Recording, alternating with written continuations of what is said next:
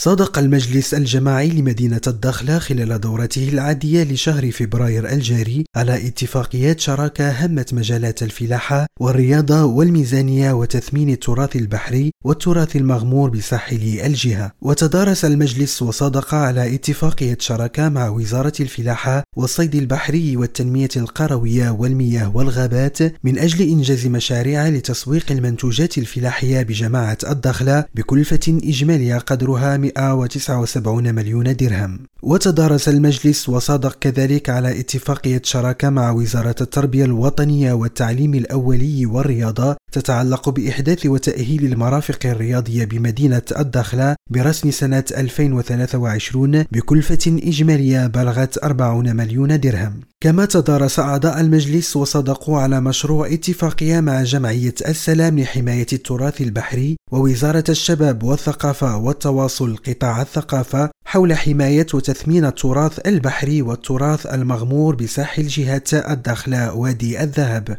وصدق المجلس على تحويل اعتمادات بالجزء الثاني من الميزانية برسم سنة 2023 ولائحة ممتلكات جماعة الدخل الخاصة وبرمجة الفائض السنوي لميزانية 2022 وكذا تعديل القرار الجبائي المحلي واتفاقية شراكة لإحداث مركز للحد من ظاهرة الإدمان على المخدرات بالداخل في إطار مشاريع المبادرة الوطنية للتنمية البشرية. محمد القادري ريم راديو الداخلة.